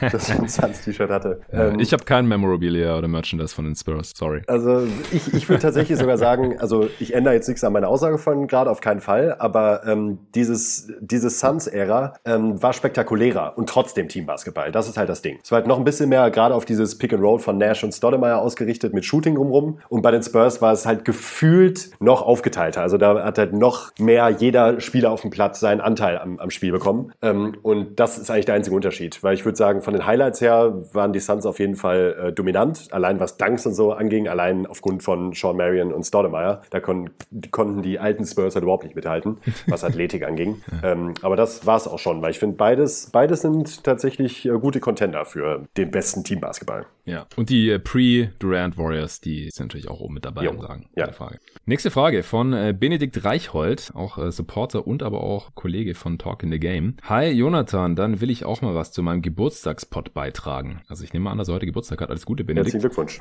Aufgrund dem Weg, den zum Beispiel die Knicks oder Hornets eingeschlagen haben, in Klammern Winning Mode ohne echten Franchise-Player, wird aktuell viel über Hardcore-Tanking oder Winning Mentality diskutiert. Was ist aus eurer Sicht wichtiger und wo seht ihr bezüglich dieses Themas wie Wolves, Kings oder auch Hornets? Ich glaube, das fehlt ein Wort. Whatever. Ich glaube, äh, es wird klar, was er sagt. Viele Grüße und hoffentlich bis bald im Pod. Also es geht ums Thema Rebuilding. Äh, ich finde es eine sehr, sehr interessante und schwierige Frage. Kann man fast einen ganzen Pot zu machen. Ja, also ich glaube, wir haben da auch schon Pots zu gemacht früher bei GoToGuys Wired, ja. ehrlich gesagt. Äh, ich, ich, mir gefällt dieses latente Gehate gegen die Process Sixers immer nicht so ganz, weil man kann jetzt eigentlich nicht wirklich gegen Philly argumentieren, wenn man sieht, wo sie jetzt halt stehen. Mit MVP, Embiid und Simmons. Äh, man kann von ihm halten, was man will, aber der ist auch noch da, war auch ein First Pick, den man so bekommen hat. Also die stünden ja noch viel besser da, wenn jetzt nicht die NBA gekommen wäre und der Franchise die Colangelos aufgezwungen hätte. Ja, die dann ja ziemlich viel kaputt gemacht haben, was ähm, na, wie hieß er, der GM der Sixers? Sam Hinkie? Sam Hinkie, der die Grundlage da gelegt hatte mit dem übertriebenen Asset anhäufen und so. Da hatte ja die NBA dann irgendwann keinen Bock mehr drauf. Also das heißt ja dann die anderen Owner, dass da halt so hart getankt wurde und alles, was äh, irgendwie einen Gegenwert hatte, getradet wurde, dass man da dann halt gesagt hat irgendwann so, äh, jetzt ist Schluss hier mit dem Tanz und jetzt äh, kommen hier mal ein paar gestandene und respektierte Manager in äh, Colangelo Junior und Senior rein und dann äh, wird die Franchise wieder normal geführt. Und die haben ja dann ein paar, paar Deals gemacht, die das Werk da so ein bisschen gefährdet haben, wie ich finde. Also es, es gibt natürlich auch Beispiele von Rebuilds ohne Tanking, aber neben extrem guten Asset Management, so à la Daryl Morey bei den Rockets, braucht man dabei halt eigentlich noch mehr Glück als in der Draft, äh, ja. wo Glück halt eh schon eine riesige Rolle spielt. Ich meine, ihr hört es ja immer wieder in den Redrafts. Denn alle Franchise-Player werden gedraftet, das ist klar. es gibt eigentlich keine undrafted Franchise-Player. Und nur wenige wechseln halt per Trade oder via Free Agency das Team. Und da muss man halt dann das Glück haben, dass diese Spiele überhaupt zur Verfügung stehen und dass man dann auch gerade noch in dem Moment die Möglichkeiten hat, sprich Cap Space oder halt die Assets, um da zuzuschlagen. Also das ist einfach relativ riskant, nicht über die Draft zu gehen. Und da ist halt nach wie vor die Rechnung, je höher ich draften kann, desto größer sind die Chancen, dass ich einen Franchise-Player drafte. Das ist nicht gesagt, wenn ich den ersten Pick habe, dass es ein Franchise-Player wird. Aber es ist halt sehr, sehr, sehr viel wahrscheinlicher, als wenn man gar nicht erst in der Lottery ist oder ständig irgendwie an 14 pickt. Und in manchen Märkten ist es ja quasi unmöglich, da überhaupt per Free Agency oder per Trade Stars hinzubekommen, weil die würden da entweder nie unterschreiben und wenn man für sie tradet, dann verlängern die da ja nicht. Also siehe Kawhi Leonard in, in Toronto, dann hat man halt ja. ein, ein geiles Jahr und dann hat man auch eine Championship, dann hat man vielleicht das Ziel erreicht, das würde auch nie jemand kritisieren, aber man sieht ja, der, der ist dann halt einfach nicht in Toronto geblieben. Das heißt, die können halt auch nur über die Draft eigentlich rebuilden und haben da halt wiederum sehr gute Arbeit gemacht und haben Siakam sehr spät gedraftet und mit Van Vliet tatsächlich einen undrafted Spieler, der jetzt eventuell All-Star werden könnte, sich reingeholt, aber um die Championship spielen die da mit ja auch erstmal nicht mit. Also da ist dann halt wirklich immer die Frage, was ist halt auch das Ziel? Ja, also wollen die Hornets jetzt echt mit diesem Weg um die Championship mitspielen und schaffen die das? Weiß ich nicht. Aber wenn halt die Championship das Ziel ist, dann, dann klappt das halt wahrscheinlich nicht. Die Rockets waren halt echt extrem nah dran, aber das ist auch, so ungefähr der einzige Case, ja. der bekannt ist, wo ja. man wirklich ohne hohe Picks es geschafft hat, einen Contender zu bauen. Oder die Lakers, ne? Aber die, äh, gut, die hatten auch hohe Picks. Ja, ja eben. Die, die, die hatten Picks, noch Alonso, Ingram, Russell.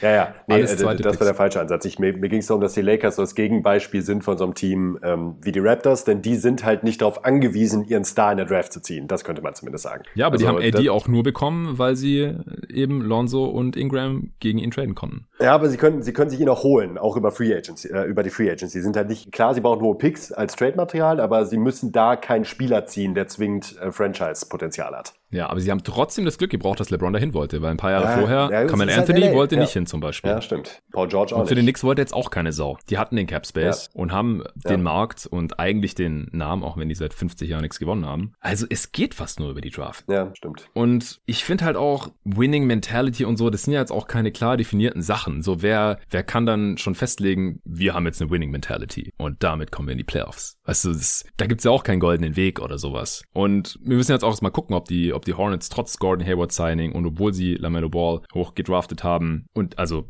bei den Hornets verstehe ich jetzt das Argument auch nicht so ganz klar. Ich, ich habe das Gordon Hayward Signing kritisiert. Ich bin mir immer noch nicht sicher, ob es nicht besser gewesen wäre, wenn sie den nicht geholt hätten, dieses Jahr schlechter gewesen wären und dann halt nochmal die Chance gehabt hätten, einen Co-Star für LaMelo Ball, wenn er zum Star wird, ja, wollen wir jetzt auch noch nicht überwerten, hier die ersten paar Spiele, draften zu können. Langfristig. Also, dass wir am Ende halt sagen, wenn wir LaMelo Balls Karriere bei den Hornets sehen, das war der korrekte Weg, um so viel zu, um so viel wie möglich zu gewinnen. Weil wenn Gordon Hayward in äh, fünf Jahren in Rente geht oder sowas und die halt irgendwie davon dreimal in den Playoffs waren und in den Playoffs drei Spiele gewonnen haben, dann kann man halt auch schwer argumentieren, dass es jetzt die richtige Entscheidung war, wenn es um wirklich maximales Gewinnen geht. Und nicht nur, wir wollen halt jedes Jahr in die Playoffs, weil wir sind ein kleiner Markt und es ist uns wichtig und mhm. Titelgewinn wird hier eh schwer in Charlotte. Ja, stimmt schon. Also da, da, da ist dann eigentlich auch genau der Punkt. Ähm, ich glaube auch, also wäre ich jetzt immer noch der, oder immer noch ist gut, zum ersten Mal der GM der Hornets, ich hätte diesen Hayward-Deal halt nicht gemacht, egal wie gut er jetzt gerade spielt. Äh, genau aus dem Grund, den du gerade angesprochen hast. Ähm, ich würde das Ganze noch einen Ticken perspektivischer sehen und egal wie gut ein Ball jetzt spielt, ähm, sind die perspektivischen, sowohl mittelfristigen als auch langfristigen Chancen halt meiner Meinung nach höher, wenn man jetzt ähm, einen Spieler nochmal picken kann, einen sehr talentierten Spieler, der halt sich besser in die Timeline einfügt. Und das ist meiner Meinung nach fast immer auch der anzustrebende Weg. Ja. Und ich meine, ich argumentiere jetzt ja auch nicht vom hohen Ross runter. Ja, ich bin Fan der Phoenix Suns und die waren seit zehn Jahren nicht in den Playoffs und trotzdem fand ich von der Grundidee her Ryan McDonalds Management gut. Der hat in vielen Trades vom Asset Management Standpunkt her die richtigen Entscheidungen getroffen und die Suns hatten viele hohe Picks. Die haben dann halt leider eine Mischung aus Unvermögen und Pech da in der Draft gezeigt, dass sie dann halt Bender und Josh Jackson und so gedraftet haben und halt nicht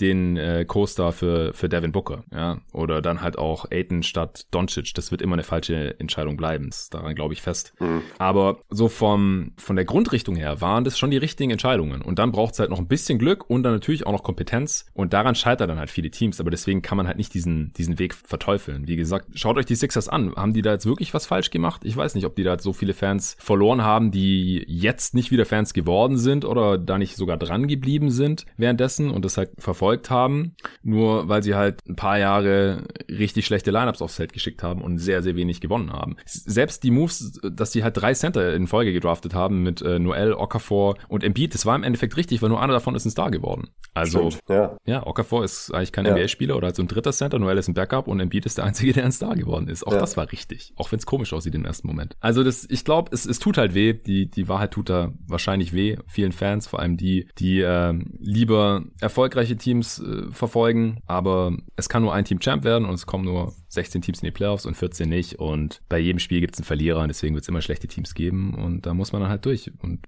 meiner Meinung nach geht's nur über die Draft in aller Regel. Alles andere ist, ist noch riskanter. ich wünsche es mir für die Spurs ja auch, das hat mich ja auch gestört, allein schon der DeRozan Trades. Also ich wäre auch voll auf den ähm, Asset Train aufgesprungen. Nicht Asset, äh, A-C-I-D, sondern Asset. wie Asset Management. ähm, Acid, da, Acid. darum, darum sollte es halt gehen. Das ist auch nach wie vor die Route, die ich mir für das Spurs-Team wünsche ab nächstem Sommer, wenn äh, DeRozan und Aldridge hoffentlich nicht gehalten werden. Ähm, Wäre das auch genau mein Weg. Geht über die Draft und baut langfristig wieder ein Team auf, das dann irgendwann mal wieder Contender werden kann. Und dafür nehme ich dann auch gerne mal zwei, drei, vier, fünf nicht gute Jahre in Kauf. Ja, ja, auf jeden Fall. Und ich denke, die meisten Fans der Knicks sehen es auch so. Also, was ich jetzt so mitbekommen habe, zumindest auf Twitter, ja. fand eigentlich niemand den Derrick Rose Trade geil. Nee. Okay, Colin Heath fragt. Moin Jonathan. Erstmal danke für den tollen Pod. Wegen diesem bin ich vom Fußball zum Basketball-Fan geworden. Yeah! yeah. Yeah. Herzlichen Glückwunsch zum richtigen Ball. Was würdest du davon halten, bei einer Finals-Serie die komplette Serie in einem neutralen Ort auszutragen? Oder auch nur Spiel 7 und dann ein ähnliches, einen ähnlichen Super-Event daraus zu machen wie den Super Bowl? Nico, feuerfrei. ähm, sorry, Colin, aber davon würde ich absolut gar nichts halten. Oh. Denn ähm, das Format der NBA und der NBA Playoffs ist für mich eigentlich genau das, was eben für den Unterschied zu vielen anderen Sportarten sorgt. Und das ist eben die Best of Seven. Früher war stellenweise noch die Best of Five Serie.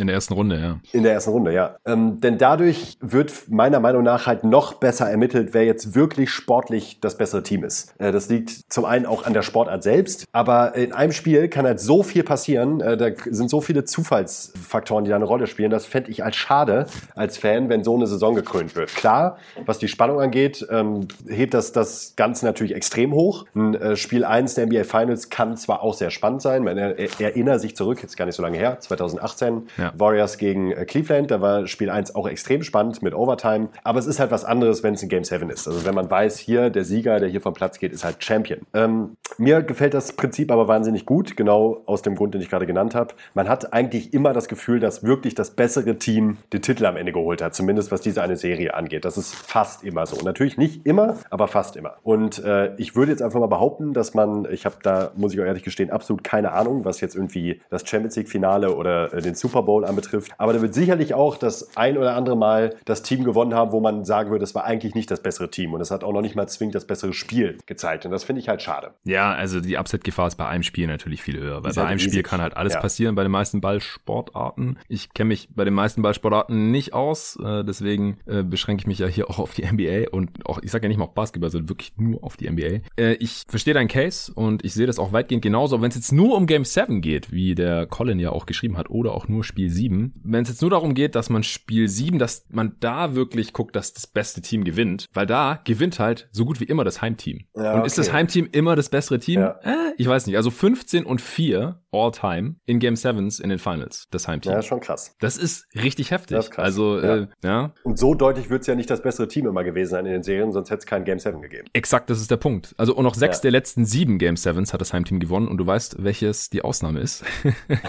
ja, weiß ich, 2016. Ja, richtig. Und das passiert mir halt ein bisschen zu selten irgendwie. Also klar, das Heimteam ist halt das bessere Regular Season Team gewesen, deswegen hat ja auch Heimrecht dann in Spiel 7. Ich finde es übrigens auch gut, dass der äh, Modus in den Finals auch endlich geändert wurde von diesem 2-3-2 auf 2-2-1-1-1 wie in allen anderen Serien auch. Da war ja früher das Argument, ja, wenn da irgendwie New York gegen LA spielt oder Boston gegen LA, dann müssen die ständig hin und her fliegen. Aber das ist ja heutzutage auch ein bisschen alles äh, komfortabler. Und ich fand, es war schon ein krasser Vorteil für das Auswärtsteam, dass die halt drei Spiele in Folge hatten. Weil wenn die ein Spiel von den ersten beiden gestohlen haben, dann konnten die halt zu Hause die Serie closen, wenn die alle Heimspiele gewonnen haben. Oder wenn die 2-0 hinten lagen, dann konnten die nach diesen drei Spielen halt wieder 3-2 führen. Das war für die Spannung vielleicht ganz geil, aber eigentlich ein bisschen unfair, dass ein Team überhaupt in irgendeiner Serie drei Heimspiele in Folge hat. Und das wäre wahrscheinlich logistisch ein bisschen schwierig, dann immer zu sagen, falls es ein Game 7 gibt, dann spielen wir an neutralem Ort X, ja, weil dann müssen sie sich ja irgendwie drauf einstellen und dann findet es vielleicht gar nicht statt oder was weiß ich. Aber ich glaube, für die Spannung wäre das nochmal irgendwie geil. Also klar ist es cool, wenn man daheim Fans hat, aber die können dann da ja auch hinreisen oder dann kommen da irgendwelche anderen NBA-Fanatiker hin und gucken sich das an. Ich glaube, die Stimmung wäre so oder so gut.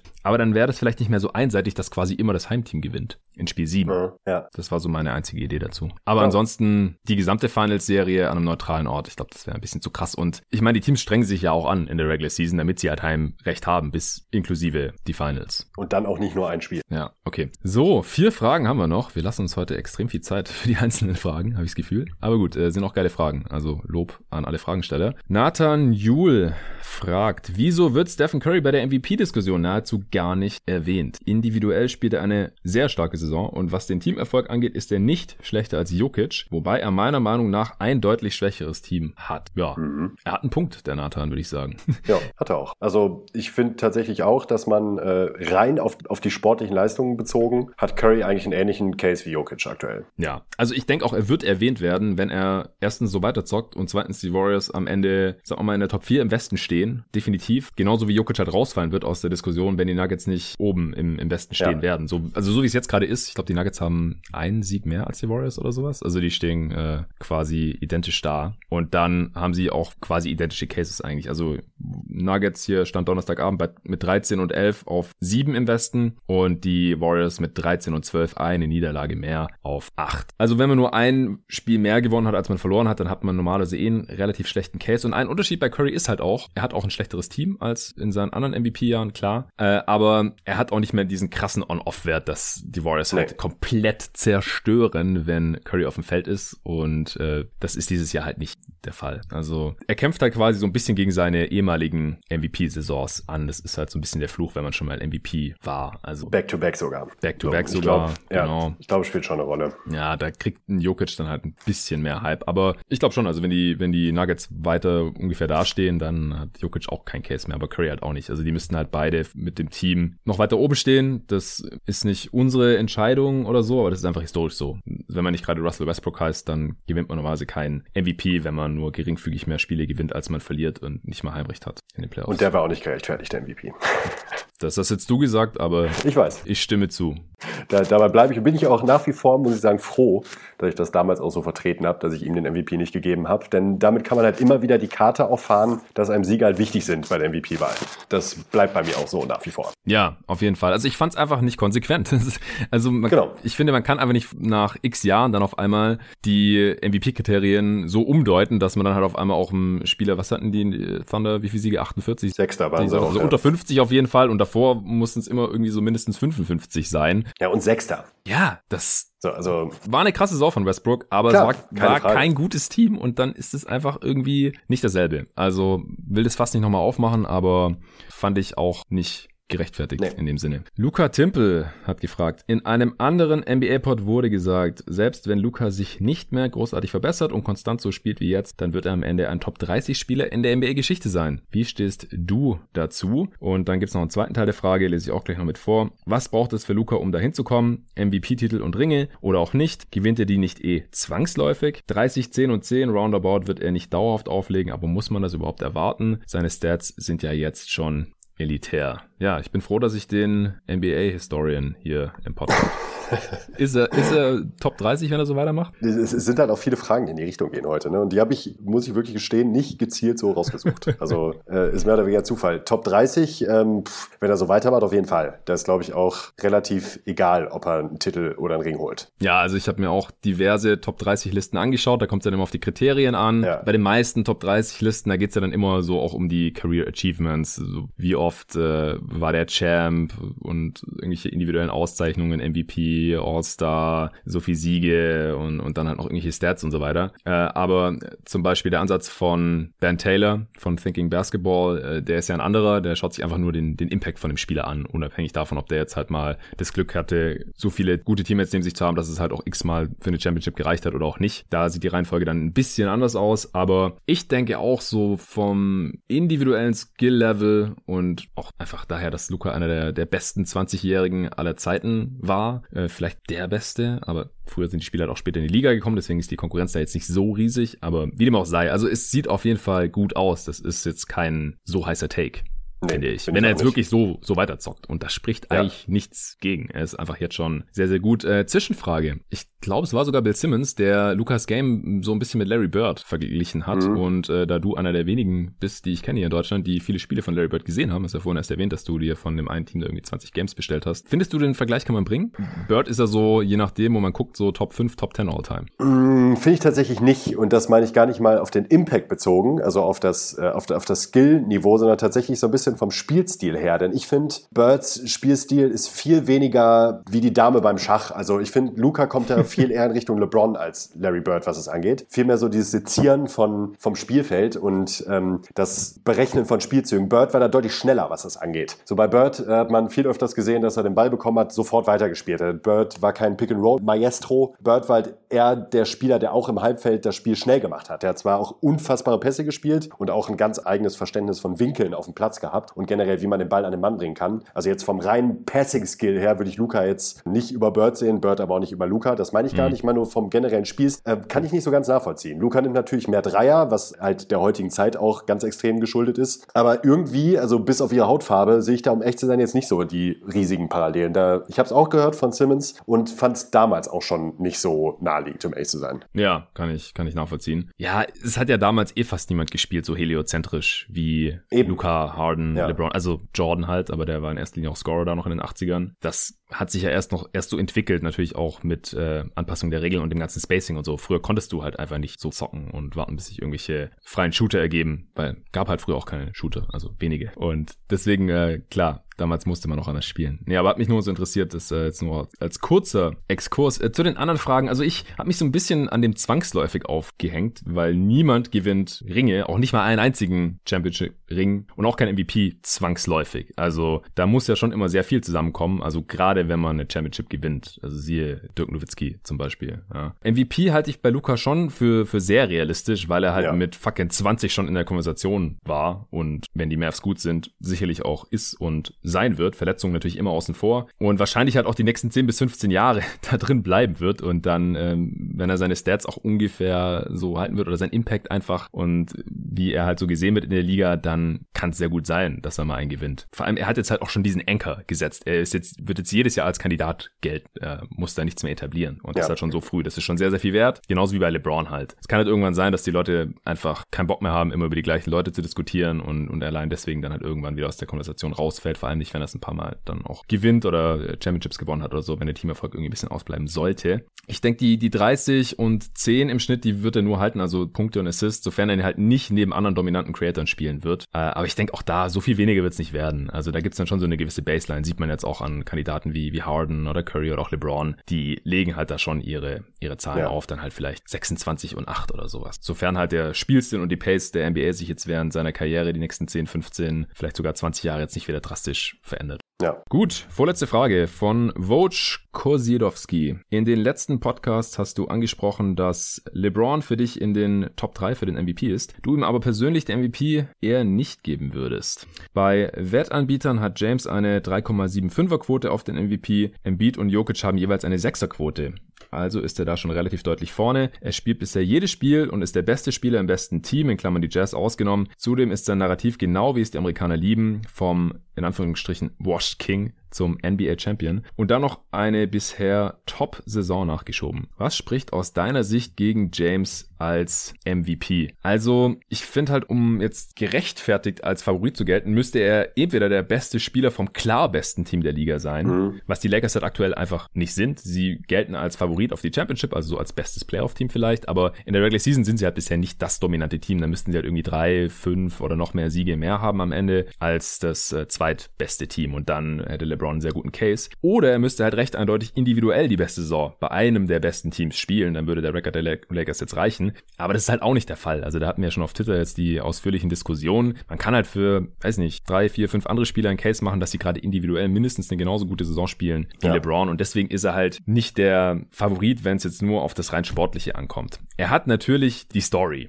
Und wie äh, Tobi hier im Pod auch schon neulich richtig angemerkt hat, ist er durchaus der Favorit und deswegen ist, hat er halt auch die niedrigste Quote bei den Wettanbietern, weil halt die emotionale Komponente beim MVP nicht zu unterschätzen ist. Sonst könnte man halt einfach irgendeine Formel aus individueller Performance und Teamerfolg erstellen, wenn da halt irgendwelche gewissen Parameter erreicht werden und dann müsste man nicht mehr abstimmen lassen. Dann müsste man, könnte man einfach quasi ausrechnen, wer der MVP ist. Aber das ist nicht der Fall. Und hat Voscher hier schon selbst schön dargelegt, warum er aktuell der Favorit ist, weil die Amerikaner haben halt das Narrativ. Er wird von den Medienvertretern gewählt, die wollen ihre Stories Stories schreiben und so. Und wie gesagt, wir machen nicht die äh, MVP-Kriterien, die haben sich halt etabliert über die NBA-Historie und wirklich nur leicht verändert eigentlich. Und wenn man nach denen geht, dann ist LeBron halt wahrscheinlich schon der Favorit, oder? Siehst du auch so? Ja, auf jeden Fall. Also Stand heute wäre mein MVP auch nicht zwingend. Man kann irgendwie mit viel Biegen und Brechen einen Case für ihn machen, aber eben auch nur, wenn man eben diese Komponente der Narrative mit einbezieht. Genau. Irgendwie ein bisschen, also wenn man es jetzt wirklich einfach nur auf Teamerfolg und ähm, sportlichen, äh, sportliche Qualität beziehen will, kann LeBron LeBron stand heute nicht der MVP sein. Ähm, das zählt aber am Ende halt eben nicht zwingend. Und das ist halt äh, genau der Punkt. Da hast du eigentlich alles zugesagt. Also ich würde auch sagen, wenn der MVP heute gewählt werden würde, dann wird LeBron, glaube ich, tatsächlich MVP werden. Genau. Und nur noch ein paar Beispiele hier zu nennen, was so die Narrative halt sein können. Da äh, zählen dann tatsächlich Sachen wie, ja, der ist schon 36 und der hat noch bis vor ein paar Wochen äh, Finals gezockt und war Finals MVP und jetzt ist er hier schon wieder am Start und legt 26, 8 und 8 auf und die Lakers sind eines der besten Teams und ist noch so hungrig und Davis sitzt aus. AD äh, bricht hier ein nach seinem ersten Titel und ja. äh, LeBron gibt hier immer noch 100% oder 90%, whatever. Also solche Sachen halt, ja. Das sind halt so die Sachen, die äh, da dann da irgendwie mit reinspielen. Ja, und die ziehen halt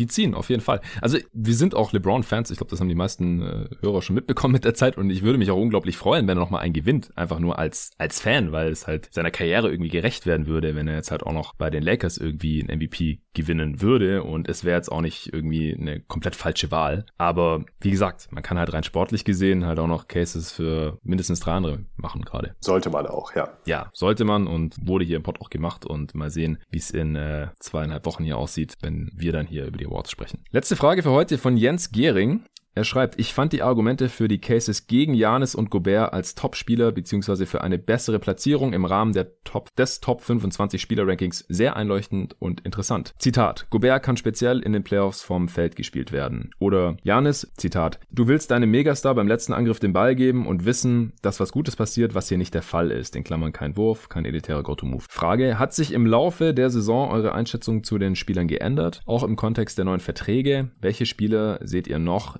denen tatsächlich ein solch schwerwiegendes Manko limitiert, ein noch sehr viel besserer Spieler zu sein? Ja, sind auch wieder mehrere Fragen hier jetzt. Also, versteckt. fang du doch nochmal an. Also zu Janis und Gobert hat sich für mich jetzt eigentlich nichts großartig geändert. Nee. Ähm, Gobert ist offensiv ein bisschen schlechter geworden. Den Vertrag finde ich trotzdem extrem fragwürdig, auch wenn man aus Sicht der Jazz da kaum andere Optionen hatte, als ja. ihm diesen Deal zu geben. Ähm, hat sich ja auch ausgezahlt. Der Friede ist eingekehrt. Äh, ja. Mitchell und Gobert haben beide das Maximum bekommen, was sie bekommen ja. könnten. Die haben ihre Kohle bekommen. Sind beide in Love. Und die Jazz haben die beste Bilanz der Liga. Also ja. kann man jetzt schwer was gegen sagen, wie es die nächsten Jahre aussieht. Mal gucken. An Goberts Limitation, gerade auch auf die Zukunft bezogen, ändert das halt nichts. Also äh, ich will nach wie vor niemals einem Big, der das kann, was Gobert kann, ähm, so viel Geld zahlen. Äh, allein aus dem Grund, weil man beispielsweise wie ein Spieler, jetzt liegt er mir gerade nah an Jakob Pöltl, der natürlich schlechter ist, deutlich schlechter ist als Gobert, keine Frage, verdient aber halt eben auch nur einen so geringen Bruchteil von dem Geld wie ähm, Gobert, gerade in äh, späteren Jahren, dass ich das Geld halt immer lieber eher für andere Spielertypen ausgeben würde. Und da zeigt Gobert auch diese Saison genau das, was man von ihm erwarten kann. Er ist defensiv elitär, offensiv effizient, nicht mehr ganz so super mega effizient, wie er es ähm, beispielsweise noch vor ein oder zwei Jahren war. Ja. Aber ähm, man kriegt halt das, was man von ihm erwartet. Das, man kann nur davon ausgehen, dass es abbaut. Bei Janis hat sich im Grunde Grunde auch überhaupt nichts geändert. Also ähm, bis er halt in den Playoffs nicht zeigt, dass er in bestimmten Situationen gegen bestimmte Defensivkonzepte ähm, und Systematiken nicht überzeugen kann, wird er bei mir in einem aktuellen Top-Ranking auch nicht steigen. So, ja. also da haben die Verträge jetzt auch nichts dran geändert. Also auch letzte Nacht, wieder bestes Beispiel. Ja, ja letzter Angriff. Spiel. Die Bucks haben vier Sekunden auf der Uhr oder sowas. Janis bekommt den Ball im letzten Angriff. Down one, ja, also binärer Outcome. Man braucht keinen Dreier, man braucht einfach nur einen fucking Punkt oder halt zwei, ja. Das heißt, es ist egal, ob man jetzt einen Dreier wirft, einen Midranger, Post-Up oder ein, oder ein Dunk oder ob man gefault wird für zwei Freiwürfe. Und er hat im Spiel seine Freiwürfe getroffen, das muss man ihm lassen, ja. Das war nicht das Problem letzte Nacht. Er hat auch unendlich viele Calls bekommen, wurde auch gehackt von den Suns, alles okay und hat irgendwie, ich habe es gerade nicht vor mir, aber hat, glaube ich, 90 Prozent seiner Freiwürfe getroffen oder so. Nicht irgendwie im mittleren 60er-Bereich, wie er es halt im Schnitt tut. Aber auch da, ja, die Suns sehen Janis, den sie davor halt echt schwer stoppen konnten. Was hatte der am Ende? 47 Punkte oder so? Ich jo. sollte den Boxscore aufmachen, ey, bevor ich hier die ganze Quatsch erzähle. 47 waren es, ja. Ja, hatte ich es richtig im Kopf. Ja. Ich habe den Boxscore auch noch gar nicht angeschaut. Das ist auch oft was, ich, ich schaue die Games und dann gucke ich gar nicht mehr in den Boxscore rein, ehrlich gesagt. Ja, er hatte 47 Punkte und hat 17 von 21 Freiwürfen getroffen, 81 Prozent. Keinen seiner vier Dreier, ich glaube, er hat im ganzen Spiel keine Jumpshots getroffen. Ich glaube, irgendwie einen aus dem Post-Up oder so, so ein Fadeaway. Aber im Prinzip ist er die ganze Zeit Richtung Korb marschiert und Aiden konnte ihn so dreimal stoppen, hat ihn x-mal gefault und hatte dann Foul Trouble und alle anderen konnten halt irgendwie nichts machen. Und dann aber letzter Angriff. Die Bucks brauchen unbedingt einen Korb, wenn sie das Spiel nicht verlieren wollen. Janis bekommt den Ball an der Birne. Die Suns packen natürlich die Paint, damit dieser Typ nicht zum Korb kommt und einfach dankt, wie er es davor die ganze Zeit gemacht hat. Und wollen ihn natürlich auch lieber nicht faulen, so wie er die Freiwürfe an dem Tag trifft. Was macht Janis? Er nimmt einen Pull-Up mit Ranger. Und als dieser Wurf hochgeht, habe ich schon gejubelt. Weil wenn der reingefallen wäre, das wäre irgendwie so unwahrscheinlich gewesen. Das habe ich nicht gedacht, diese eine Sekunde, die der Ball in der Luft war. Und natürlich klankt er ihn, Brick und die Bucks verlieren. Und ich sehe da halt zwei Probleme. Klar, er dominiert das ganze Spiel, weil die Suns natürlich nicht die ganze Zeit die Paint packen können. Vor allem nicht, wenn die Bucks wie in der ersten Halbzeit ungefähr jeden Dreier treffen. Die hatten am Ende, wo haben wir es? 16 von 37 Dreier. Oh krass, der in der zweiten Halbzeit gar nichts mehr getroffen eigentlich. Äh, die haben in der ersten Halbzeit irgendwie, glaube 13 von 24 getroffen oder so. Und das Ding ist halt natürlich in der, im letzten Angriff aber, wollen sie um jeden Preis verhindern, dass Janis in die Zone kommt. Das heißt, es bleibt ihm wahrscheinlich sowieso nur der Pull-Up-Jumper. Und da braucht man bei ihm einfach keine Angst haben. Und was aber das zweite Problem ist, Chris Middleton stand super, super, super frei in der rechten Corner. Klar, sie haben keinen Dreier gebraucht, aber das ist immer noch ein höherprozentiger Wurf als ein Pull-Up Midranger von Janis. Weil es ist eigentlich egal, wenn du nicht zur Linie kommst oder nicht äh, direkt am Korb abschließt. So alles andere wird im Schnitt mit 35 bis 40 Prozent getroffen, egal ob das Floater Range ist oder ein langer Zweier oder ein Dreier. Wie gesagt, man, wenn man einfach nur irgendwie einen Korb braucht, dann nimmt sich das alles nicht so viel. Und dann ist natürlich ein relativ freier Jumper von Middleton immer noch gefährlicher, als ein Jumper von, von Janis. Und ich glaube halt, LeBron James, der hätte diesen Pass gespielt auf den freien Middleton, der in der Corner steht und winkt. Mhm. Und Janis hat ihn wahrscheinlich nicht mal gesehen, glaube ich nicht. Und hat den Pass aber halt auch nicht gespielt. Vielleicht hat er ihn auch gesehen, ich will nichts unterstellen. Aber das sind halt so ein bisschen die Probleme. Ich, ich kann mich bei Janis immer noch nicht darauf verlassen, dass er erstens das richtige Play macht, weil ihm da immer noch so ein bisschen das Feel fehlt, wie ich finde. Also Spiel Gefühl, Basketball-IQ, wie auch immer man das jetzt nennen möchte, was halt die anderen Top-Level All-Stars oder Superstars dieser Liga eigentlich alle mitbringen. Und dann fehlt ihm halt einfach der Shooting-Touch. Er, er hat halt einfach keinen richtigen gefährlichen Jumpshot. Und das war das Problem in den Playoffs. Das war jetzt in, in dieser Situation wieder, die halt so Playoff-ähnlich war da am Ende, war so klar in der Regular Season, da sagt man halt vielleicht, komm Janis, nimm den Wurf, äh, damit er sich irgendwie dran gewöhnt. Und wenn er getroffen hätte, hätte er halt vielleicht die Confidence gehabt und hätte vielleicht so einen Wurf auch eher in den Playoffs getroffen, was weiß ich. Aber das ist halt, das war so die Quintessenz von Janis Problem, finde ich, als Go-To-Scorer. Und so als ähm, relativ gehässig Devin Booker nachher auch kommentiert. Das hast du wahrscheinlich auch mitbekommen, ne? Ja, ja, ja. Wurde gefragt, äh, was er gedacht hat, als der Wurf in der Luft war. Und dann hat er gemeint, ja. was hat er gesagt? Uh, we, I like our chances. We felt, so. yeah, we felt very comfortable oder irgendwas. Äh, ja, ja, irgendwie. Er hat auf jeden Fall keine Angst, dass der Wurf reingeht. So. Nee, und das, äh, ich meine, gut, das scheint dann also auch die Stimmungslage in der Liga zu sein. Das hat jetzt wahrscheinlich, Devin Booker ähm, kam jetzt bisher noch nicht unter als wahnsinnig dreisten Spieler, äh, der äh, andauernd irgendwelche anderen nee. Leute runtermacht oder so. Also ich glaube auch, dass es in der Liga so ein bisschen der Ruf von Janis mittlerweile ist.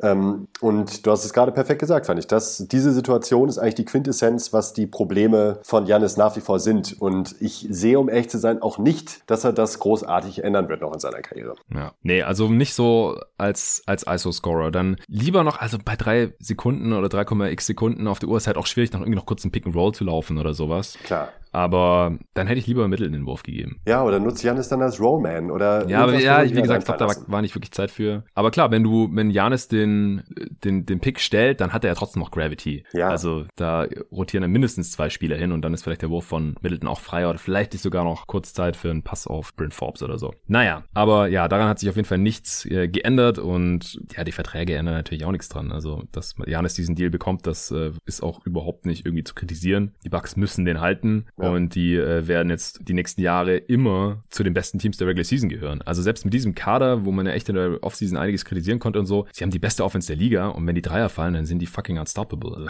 das ist schon, schon richtig krank, was da abgeht. Aber was die Championship-Odds angehen, also da muss dann halt irgendwie mehr von Middleton kommen in, in den Playoffs, äh, wenn es auch mal nicht gegen die Celtics geht. Oder ich bin ja der Meinung, dass Drew Holiday einfach mehr helfen kann als ein, als ein Bledsoe.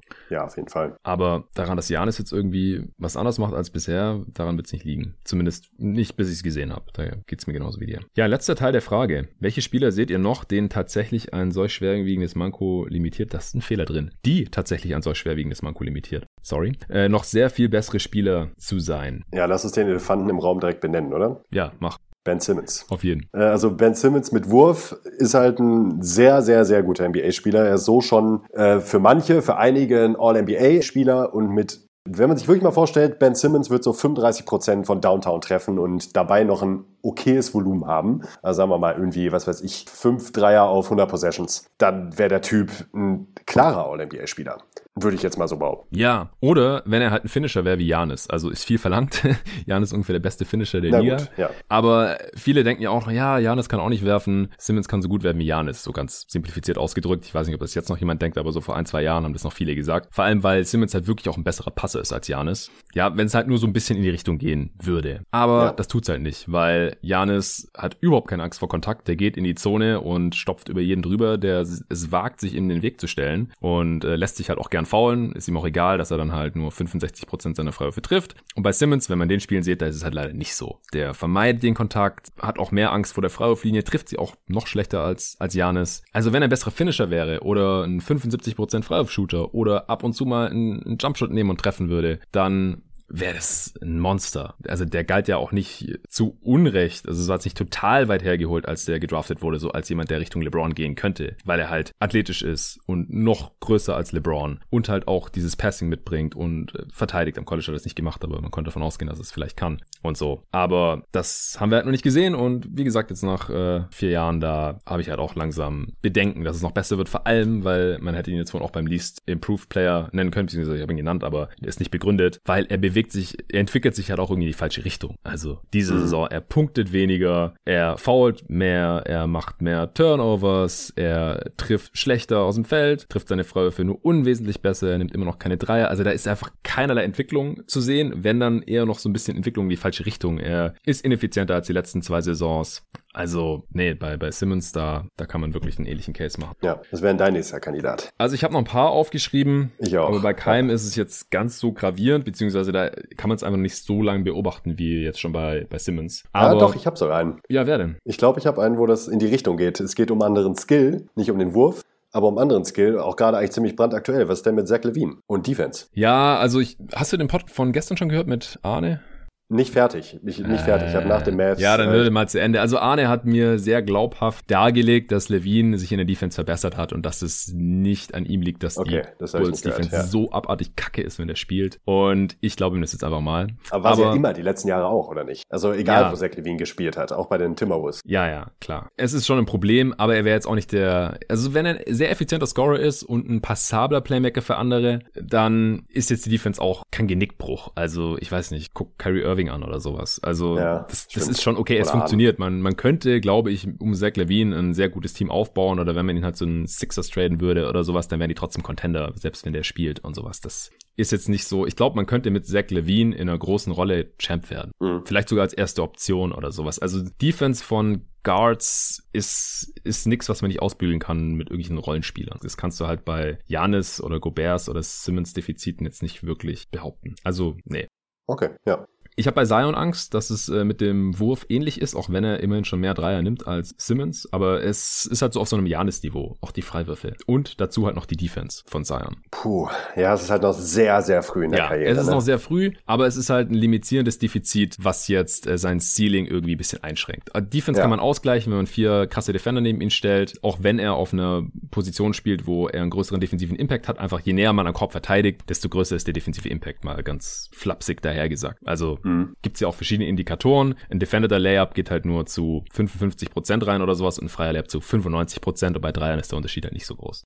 Und bei Zion habe ich da so ein bisschen Angst, aber das wäre jetzt auch nicht, äh, ich habe die jetzt nicht nach einer bestimmten Reihenfolge hier aufgeschrieben. Äh, bei Towns ist es die Defense auf jeden Fall. Es steht noch aus, dass äh, es in den Playoffs zum Beispiel funktioniert mit ihm wie jetzt bei, bei Jokic oder so. Bei Jokic geht es auch so ein bisschen in die Richtung, ich weiß nicht, ob man einen Titel gewinnen kann mit Jokic. Also da, da braucht man dann halt, das haben wir im Pod auch besprochen, braucht man halt irgendwie einen Spielertyp wie Prime Millsap, der halt hinten den Laden noch zusammenhält und, und vorne aus dem Weg geht, um, ja. um da halt dann irgendwie noch eine Championship-Level-Defense stellen zu können. Und bei Cat, er hat alle körperlichen Anlagen, auch viel bessere als, als Jokic zum Beispiel. Aber der müsste halt auch deutlich besser verteidigen damit man sagen kann, um den baue ich mein Championship-Team. Weil er ja. halt auf der wichtigsten defensiven Position spielt im Basketball. Das ist halt das Ding, ja, wenn man halt ein Big ist. Ne? Deshalb, ich hätte jetzt auch neben Zach Levine, ist mir auch direkt DeMar Rosen noch eingefallen, ähm, wo halt auch die Defense äh, zeitlebens seiner Karriere wirklich, wirklich schlecht war. Ich aber halt eben auch mir nicht sicher bin, wenn die jetzt auf solidem, solidem Niveau wäre, ob ihn das jetzt als Spieler vom Gesamtimpact so viel besser machen würde.